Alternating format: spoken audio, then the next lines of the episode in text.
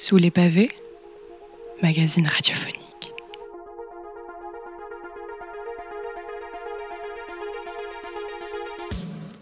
2012, l'année où Palmer Luckey devient milliardaire, est aussi l'année comeback du casque de réalité virtuelle, pur produit de la Silicon Valley.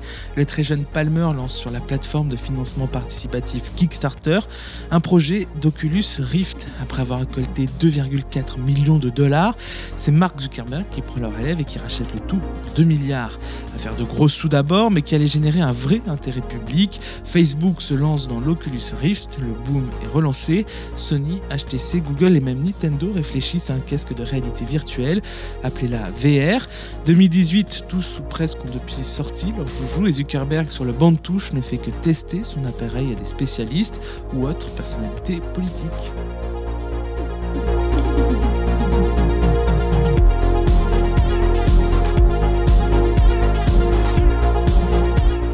Pourtant, rien n'était sûr dans les années 90. Sega annoncé pour son casque en 93 créait l'impression que vous explorez une réalité alternative. Le vous désignait le joueur de Sonic, déjà habitué à visiter des univers originaux dans les jeux vidéo. La machine finit par sortir uniquement dans les salles d'arcade, alors que les gamers étaient déjà devenus des joueurs de salon. Dans la foulée, Nintendo commercialise en 95 son plus gros bid, la Virtual Boy, machine proche d'un casque VR capable uniquement d'afficher deux couleurs. S'ensuit les premières grosses sur l'impact physique de cette technologie sur les consommateurs. Attention, la VR vous fait vomir. Il sort de la troisième dimension. Il a un cerveau. Une voix. Et des pattes. Il y a un problème par contre. Il lui faut vos yeux.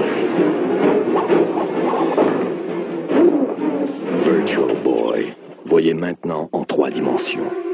Des histoires de jeux vidéo et de VR, il y en a plein dans ce genre-là. Catastrophe industrielle et technologique, symbole du kitsch des années 90, se faisant malgré ça une place dans l'imaginaire de la pop culture.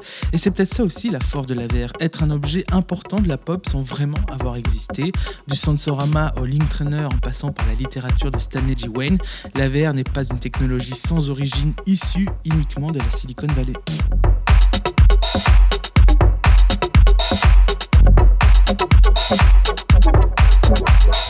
Du point de vue consommateur, la VR reste du luxe. Compter 400 euros pour une expérience proche de la vision de ses créateurs avec Sony, seul à démocratiser la pratique avec leur studio de jeux vidéo.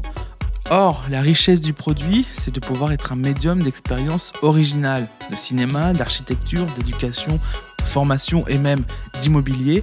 La VR gros sous, mais la VR partout. Et c'est pour l'instant dans les festivals que les consommateurs peuvent avoir non seulement une expérience de la réalité virtuelle, mais aussi d'en saisir son plus large spectre.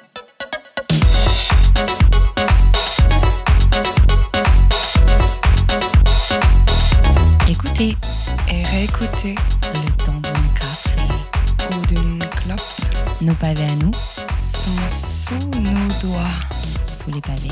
C'est dans vos oreilles.